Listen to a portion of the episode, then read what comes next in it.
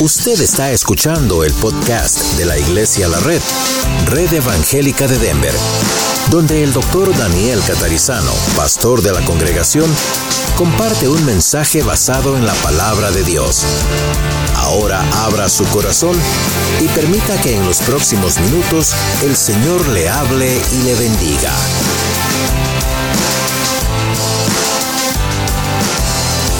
Vamos a abrir nuestras Biblias esta tarde en Juan capítulo 7. Juan capítulo 7 en la Biblia, versículos 37 al 39. Vamos a hablar acerca del problema de la sed. Por supuesto no estamos hablando de la sed del agua común, pero sí vamos a hablar acerca de la sed. ¿Qué significa esto? El problema de la sed. En Juan capítulo 7, versículos 37 al 39, Vamos a estar mirando algo muy importante que Dios quiere decirle a usted y a mí en esta tarde. Bienvenidos nuevamente todos.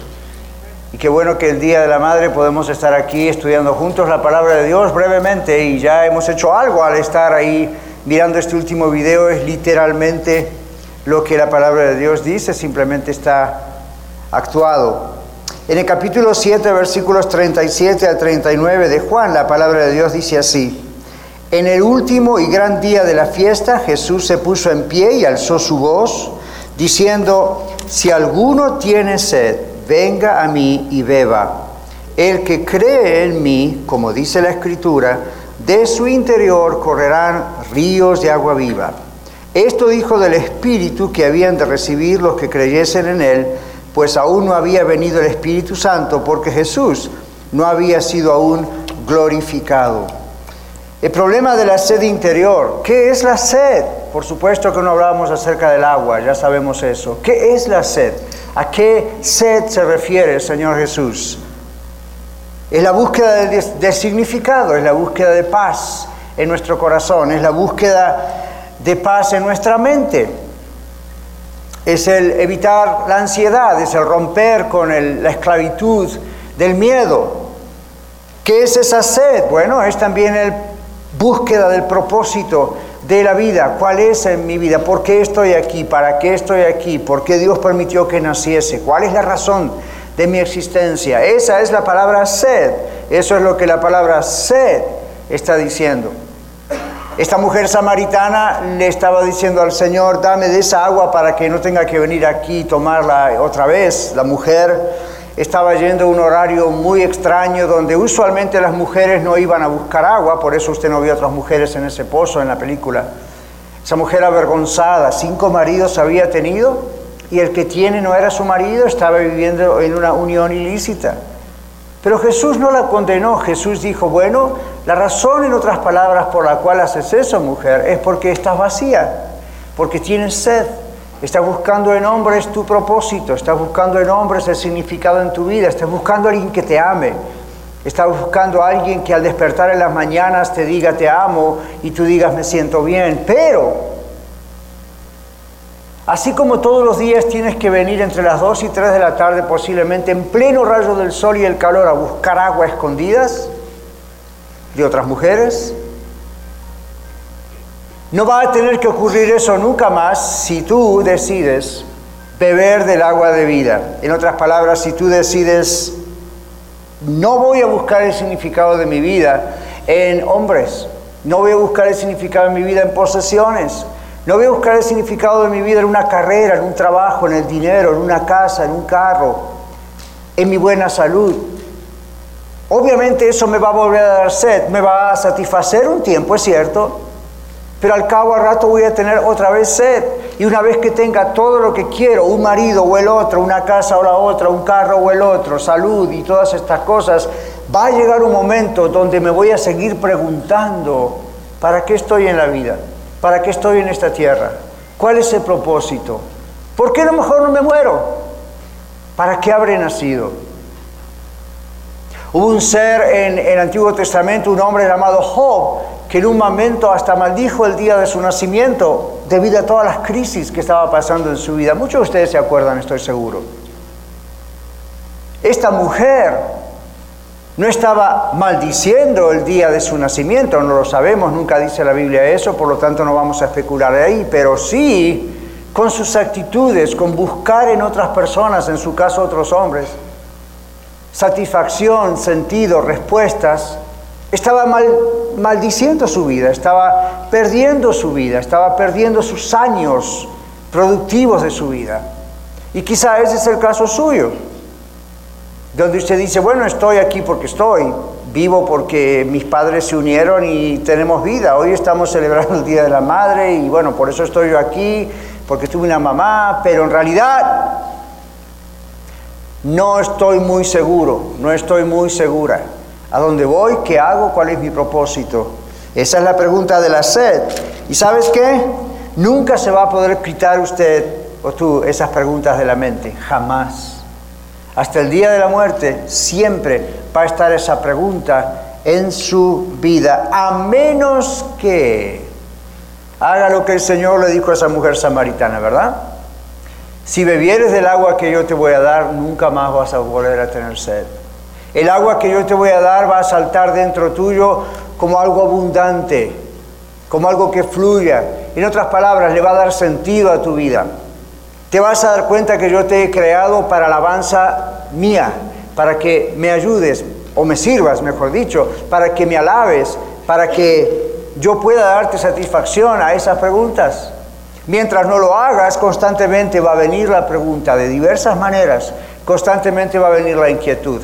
La inquietud a veces viene vía la ansiedad, en otras ocasiones vía el temor, en otras ocasiones la ansiedad viene vía ataques de pánico, en otros casos esa pregunta viene con pesadillas, con sueños, ah, en otras ocasiones viene cuando usted se pone muy nervioso y no sabe por qué y pierde el control. En fin, podríamos hacer una larga lista de formas que toma esa pregunta. ¿Cuántos de ustedes, acaso igual que yo, no conocemos a personas que presentan todo ese tipo de problemas y mucho más? ¿Verdad? Todos conocemos eso. Cuando usted conozca a una persona así, pregúntese, ¿esta persona estará satisfecha o es una persona que sigue con sed? Y yo hallo aún en la práctica, en la práctica de consejería clínica que muchas de esas personas siguen con sed. Y algunos hasta vienen y dicen, si tan solo me diera una terapia, a lo mejor mis problemas se arreglarían. Yo les digo, bueno, la terapia es un buen instrumento en algunos casos, pero no va a satisfacer su sed. No va a satisfacer la necesidad de saber quién es usted, cuál es el valor que Dios le da a su vida. No va a satisfacer la terapia por más buena que sea, la necesidad de saber la respuesta a todas las preguntas que todos tenemos en la vida o que algunos de nosotros ya hemos tenido y han sido respondidas. La mujer samaritana le dijo al Señor Jesús, ustedes los judíos dicen que en Jerusalén hay que adorar a Dios, nosotros los samaritanos decimos que en este monte donde está el pozo de Jacob. Ustedes escucharon y leyeron la respuesta del Señor, ¿verdad? Mujer, ni aquí ni allá. Dios no busca un lugar específico, Dios no busca un horario específico, Dios no busca una religión específica, Dios busca corazones específicos. Dios busca corazones que se abran para decir, Dios te necesito. Y Dios busca corazones que no solamente digan, Dios te necesito, sino que escuchen la respuesta de Dios a esa necesidad. Y cuando Dios les dice, Jesucristo es el único camino, y cuando Jesús dice, yo soy el camino, la verdad y la vida, nadie viene al Padre sino por mí, esos corazones se abran y digan, yes, sí. Y muchos de los que estamos aquí esta tarde hemos dicho sí, yes al Señor. Y nos hemos dado cuenta que aunque no cambió nuestra vida automáticamente, nuestra vida continúa cambiando. Y nos hemos dado cuenta que esa inquietud y ese temor y esa ansiedad se fueron. Y cuando ha sido inclusive algo ah, como un desorden mental, aún así el Señor lo va calmando cada vez más hasta que desaparece. El Señor obra nuestro espíritu, el Señor obra nuestra mente, el Señor obra nuestra inteligencia, en nuestras emociones, en nuestro cuerpo, el Señor obra en nuestra familia, el Señor obra en todo nuestro ser. Quizá mamá, usted está esta tarde diciendo, bueno, yo quisiera poder celebrar más el Día de la Madre y no me refiero a más con un mejor restaurante, una mejor comida, un mejor regalo, una mejor flor o una mejor tarjeta, sino más con realmente el significado, que significa tener una vida plena, llena, donde Cristo está en mi hogar, donde mis hijos y mis hijas conocen al Salvador donde le siguen. ¿Qué más satisfacción puede tener una mamá, mamás presentes, que ver a sus hijos caminando con el Señor? No hay mayor satisfacción. Quizá algunos de ustedes hijos están aquí hoy porque mamá los trajo y dijo, el mejor regalo que me puedes dar es venir a la iglesia conmigo. Good for las mamás. Bien por esas mamás. Pero sepan, hay una gran responsabilidad en eso.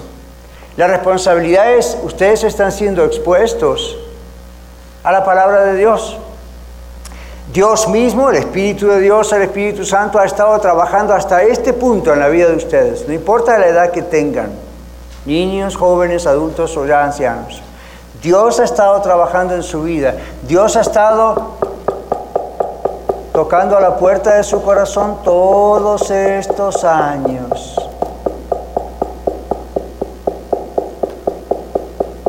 constantemente. ¿Qué vamos a responderle al Señor? Por testimonio personal, cada uno de nosotros, me first, cuando le hemos dado nuestra vida a Jesucristo, las respuestas vinieron a nuestra mente. Sino de golpe, de a poco, pero vinieron. No hay nada más libertador y liberador que vivir una vida con propósito. No hay nada más libertador que despertarse cada mañana y decir, amo mi trabajo, pero ese no soy yo. Amo mi estudio, pero ese no soy yo. Amo a mis amigos, pero ese no soy yo. Amo a mi esposa y a mis hijos, pero ellos no son yo. Amo el universo, pero ese no soy yo. Amo a Dios y Él es todo para mí. Y Él da de pronto significado y sentido a todo lo demás que he mencionado. En una ocasión el Señor Jesús dijo, el que no odie a su padre y a su madre, o el que ame menos, literalmente dice la escritura la idea, más que a mí, no es digno de mí. Es decir, lo que el Señor está diciendo es si amas a otros más que a Él, no puedes ser hijo o hija de Dios. Suena raro, ¿verdad? Suena extremista. Pero observe lo que la Biblia está diciendo allí en ese original. Si usted me pone a mí en primer lugar, siendo que yo soy Dios, el Todopoderoso, si usted no solo me pone a mí en primer lugar, sino que recibe a Jesucristo, mi Hijo, como Salvador y permite que yo salve su vida, de pronto una de las cosas que va a ocurrir, además de la paz de Dios que pasa todo entendimiento, sobrepasa todo entendimiento en su vida y en su mente, lo que va a ocurrir es que todos esos valores materiales, esos valores humanos, de pronto se van a poner en el lugar correcto y usted va a aprender a amar a su cónyuge. Y usted va a poder aprender a amar a sus hijos. Y va a poder amar a la gente. Y mucha gente me ha dicho eso, pastor, ¿qué pasa desde el día que acepté a Cristo? Parece como que hasta veo otros colores. Bueno, no puedo explicar eso, pero comprendo lo que me dicen. La idea es que todo empieza a tener otro color, en el sentido de que empieza a tener un valor diferente. Uno ve la relación matrimonial diferente. Uno ve la relación con los hijos diferente. Uno ve la idea del trabajo como algo diferente. Uno ve su salud de una manera diferente. ¿Qué está pasando con el Señor en nuestro corazón? La sed se satisfizo y por lo tanto nuestros ojos aún mentales y espirituales emocionales son abiertos a ver la realidad mucho más cerca de lo que realmente es, como la ve Dios. Mientras eso no ocurre, Mientras Cristo está lejos de nuestra vida, usted es ciego o miope. Usted es ciego o tiene cataratas en sus ojos espirituales. Y como me dijo alguien esta semana, yo tengo este problema de cataratas, pastor, y me operaron un ojo y el otro no. Y estoy hablando con usted y por momentos me pasa como una nube arriba de mi ojo y no, no veo. Y quizás todos, algunos de ustedes aquí presentes o escuchando en el podcast, les ocurre eso, ¿verdad? Imagínense cuando eso ocurre espiritualmente. A eso nos referimos cuando decimos, si el Señor no satisface la sed de su corazón, entonces todo lo demás que uno ve, no lo ve con la claridad que el Señor quiere que usted y yo lo veamos. ¿Sabía usted que cuando tenemos a Cristo en nuestro corazón amamos mejor a los demás? ¿Se acuerda cuando el Señor dice en su palabra, ama a tu prójimo como a ti mismo? Pobre de nosotros en algunos casos. Algunos de nosotros caminábamos sin Cristo y a la persona que menos amábamos era nosotros. Éramos nuestro peor enemigo. Pobre de los demás si nos tuviéramos que amar como nosotros. Pero el Señor sabe que cuando tenemos a Cristo en nuestro corazón, también nos miramos a nosotros mismos con la visión correcta. Y así podemos amar a los demás con la visión correcta. Pero primero tiene que haber una satisfacción de nuestro propio ser, de la pregunta, de la pregunta ¿quién soy? ¿Qué pasa? ¿Para qué estoy? Beber fuentes equivocadas. ¿Cuáles son? Religiones, tradiciones familiares, dinero, drogas, alcohol, entretenimiento, amoríos, posesiones. Dos o tres de las cosas que mencioné no son necesariamente malas, pero reemplazándolas y poniéndolas en el lugar de Dios, se transforman en cosas ridículas, hasta malas.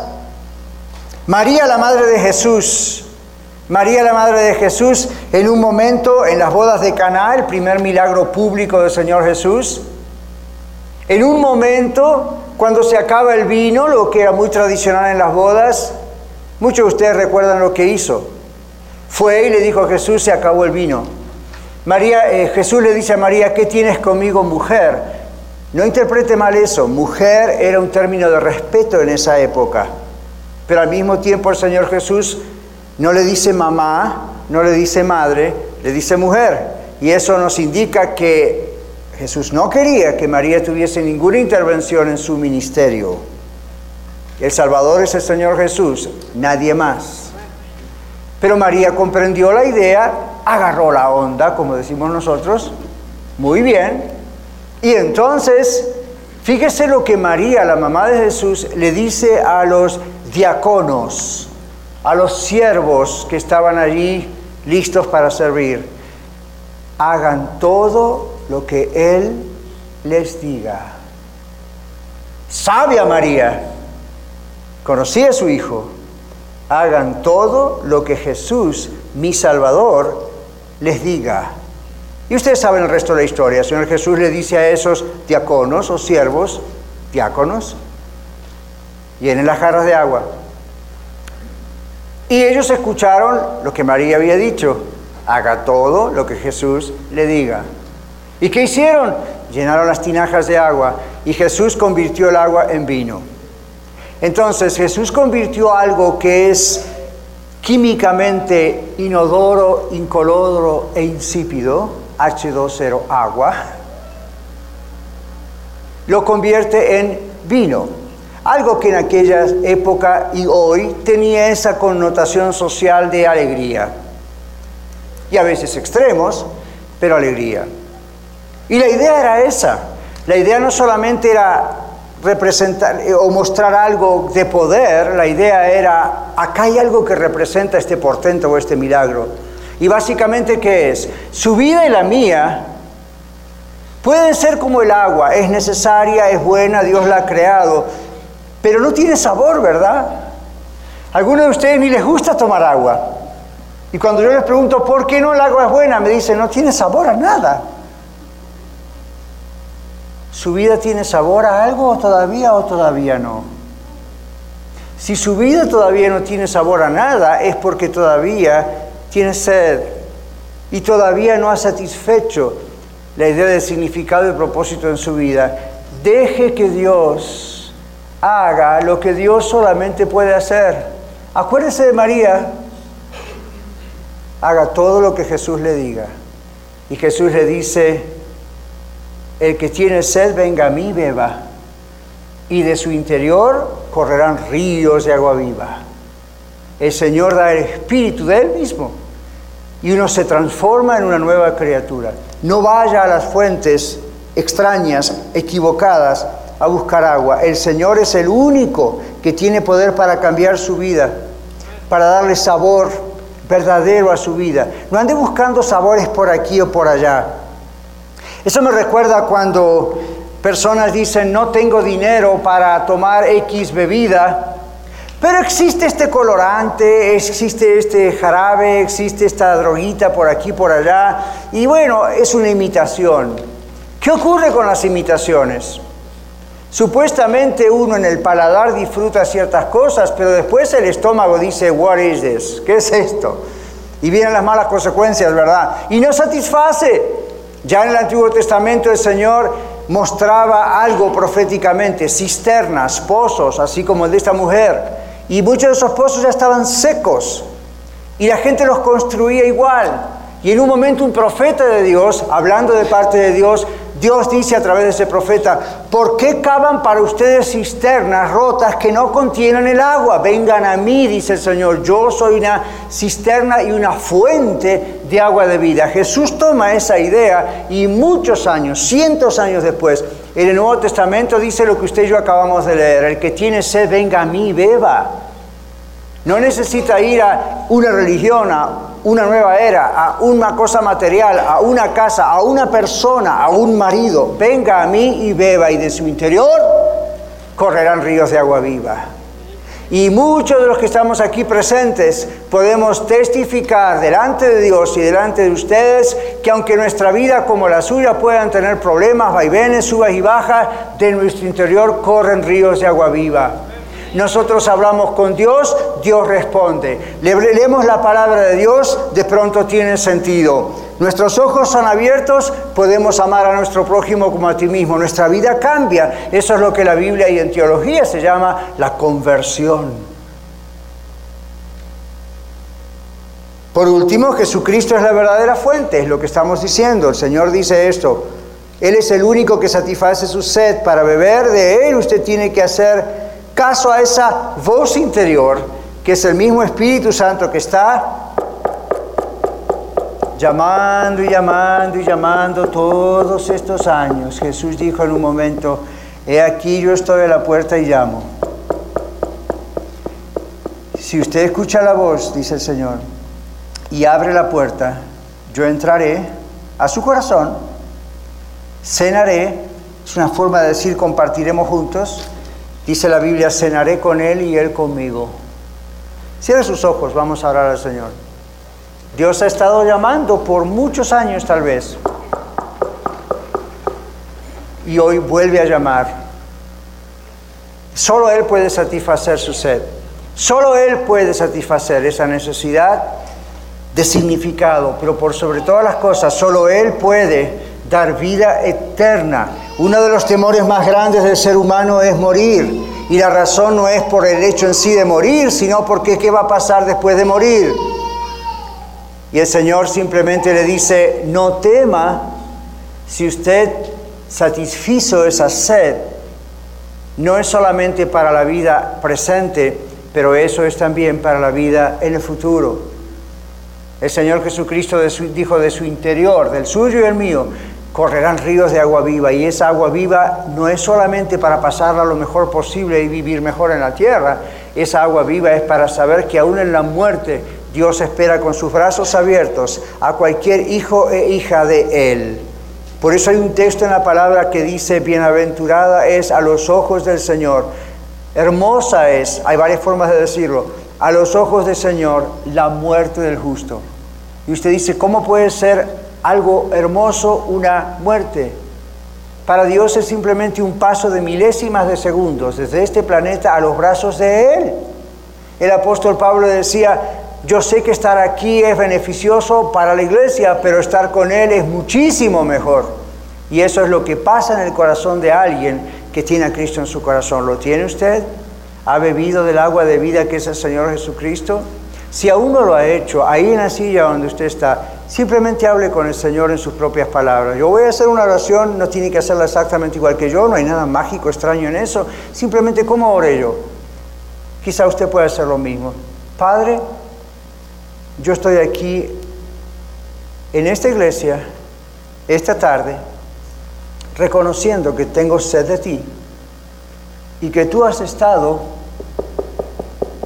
llamando a la puerta de mi corazón todos estos años. En este momento te abro la puerta de mi corazón. Me arrepiento de todos mis pecados. El mayor de ellos, estar lejos de ti. Perdóname. Yo creo que el Señor Jesucristo murió por mí en la cruz. Pongo mi confianza en Él. Ahí pagó por mis pecados y ganó mi reconciliación contigo. En esta tarde también creo que Él se levantó de los muertos venciendo la paga del pecado, que es la muerte, para darme a mi vida y vida permanente, eterna y vida abundante aquí en la tierra.